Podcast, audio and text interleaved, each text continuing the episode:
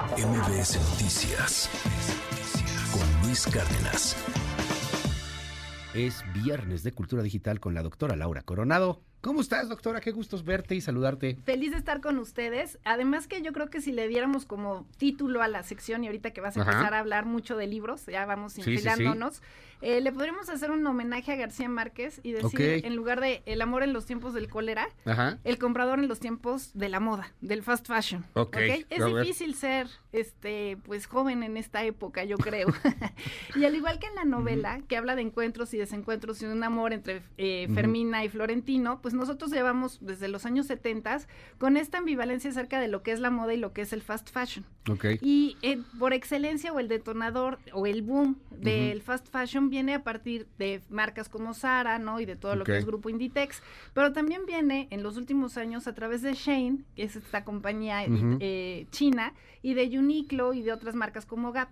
Entonces lo que estamos viendo ahorita, que es un 2 por 1 en cultura digital, y ahorita les hago el enlace, es precisamente cómo se vuelve viral una bolsa que cuesta 200, 300 pesos, eh, que es una bandolera de nylon, o sea, no tiene mayor cosa. Ajá, eh, mayor ciencia. exacto, y lo que tienen las influencers es que empiezan a subir, oye, fui a Uniqlo y compré esta bandolera y parece que no traigo nada, pero traigo miles de cosas y está súper práctica y no sé qué, no sé cuánto. Pero si ustedes ven, no tiene mayor diseño. O sea, es una bolsa de plástico como en los 80s, 90s usaban una cangurera. Entonces es así como que la diseñó el mismo creativo que hizo la bandera de Japón. Exacto. O sea, que tenía flojera y dijo lo más simple, menos es más. Sí, eh, no, se me enoje Japón, pues nos van a cancelar seguramente por mi mal chiste. No, es, a ver, eh, estamos platicando de esto que, que sucede con estos fenómenos en redes sociales, en donde de pronto empezó a crecer brutalmente pues esta bandolera, esta bolsa, que la verdad pues está bien simple, o sea, nada que no, ah, nada que no hayas visto antes. pero, pues, se hizo súper viral, ¿no? Y todo el mundo la quería comprar digitalmente ahí en en, en, en, Uniqlo. En Uniqlo, ajá. Que cuesta alrededor de 300 pesos. Ajá. Y luego viene Shane y hace la misma bandolera con los mismos colores y entonces Uniqlo le dice, oye, piratería. O sea, ustedes son chinos, no friegues y le estás vendiendo 100 pesos más barata. Pero lo importante aquí, y por eso te decía de esta ambivalencia y estos encuentros y desencuentros, o sea, acusar a, China de piratería me parece ya como un lugar común. Ustedes me van a decir a dónde está la nota, ¿no? Mucho. Pero lo que sí es nota es cómo eh, TikTok y otras plataformas como Facebook se han vuelto la sección amarilla se han vuelto la televisión y la publicidad y ya no necesitas espectaculares, necesitas vistas por mucho, pero por mucho eh, es, justamente la manera como se vende todo. Oye, yo tengo una duda con la bolsa, porque, eh, o sea, la veo aquí en la nota y, sí, la verdad está bien chafa.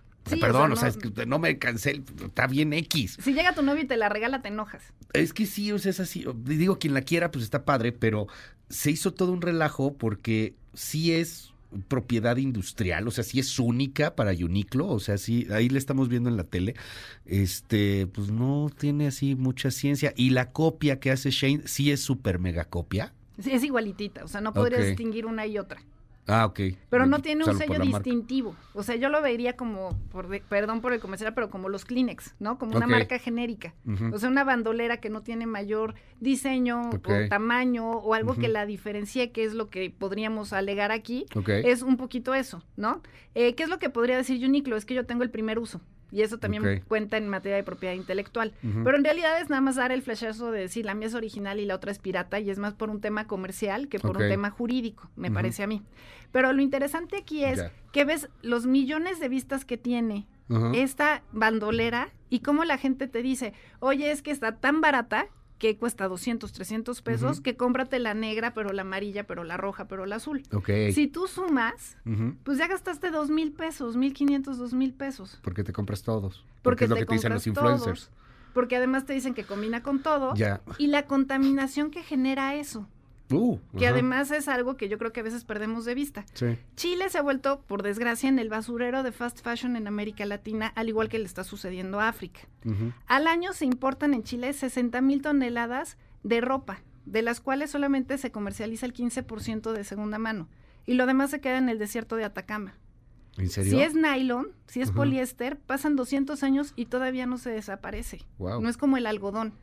Y por eso te digo estos 50 años de ver cómo la cultura digital muchas veces nos da este flashazo y nos vende esta promesa de que es algo sencillo, que en dos años o en un año no pasa nada, gastaste poquito, pero va a pasar de moda y te compras otra, pero todo lo que generamos detrás. Y ya, ya es la cuenta de lo que te gastas en año en, en mensadas, en en cosas que no van a durar. Este, en Shane, en cosas por el estilo, que sabes que es basura, que son tonterías muchas veces, pero pues está fácil y está medio barato y entonces sí tienes razón, compras una, compras cinco.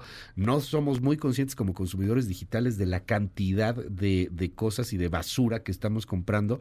No sé si a ti te ha pasado, a mí muchas, que compro y, y cuando me llega me acuerdo que compré. Exacto. Yo me, me acordaba que había comprado esta cosa. O te dicen, le llevo un paquete y yo, ¿qué pedí? ¿No? O sea, no me acuerdo si, estaba esperando algo, ¿qué había pedido? o al revés, te urge algo y quieres que te lo lleven en Prime al segundo, ¿no? Y dices, ¿cómo que me lo va a traer hasta dentro de cinco horas? Sí. ¿Por qué? Porque tenemos esta agilidad todo a través de un clic y muchas veces antes esperábamos a que llegara tu cumpleaños, Santa Claus o algún evento especial, las buenas calificaciones, para adquirir algo. Y es algo cultural. ¿Qué es lo que hacían nuestros abuelos, mis abuelas? Yo veo las fotos de ellas elegantísimas. Sí. Pero pues no tenían la ropa que yo tenía y yo cada vez que tengo un compromiso digo que no tengo que ponerme. Igual que los lleno. Mis abuelas usaban ropero. No tenían estos walking closets. Ajá. Pero salían elegantísimas y súper bien vestidas en los eventos. ¿Por qué? Porque comprabas un abrigo que te iba a durar 20 años. Yo tengo zapatos, tengo botas que me han acompañado en 20 años. O sea, yo sí soy un poco de compro una bota buena porque sé que me va a durar. o, el o el abrigo que sé que no va a pasar de moda y que lo voy a seguir usando y por eso procuro no cambiar de talla porque si no me va a doler. Pero, pero no todos tenemos esta conciencia de reciclar la ropa, de comprar de segunda mano, de que sea algo que dure. Claro. Y ahora dices, pues va a pasar de moda, es un diseño que en realidad en dos o tres años. Y no es caro, pues. Y no es caro, es accesible.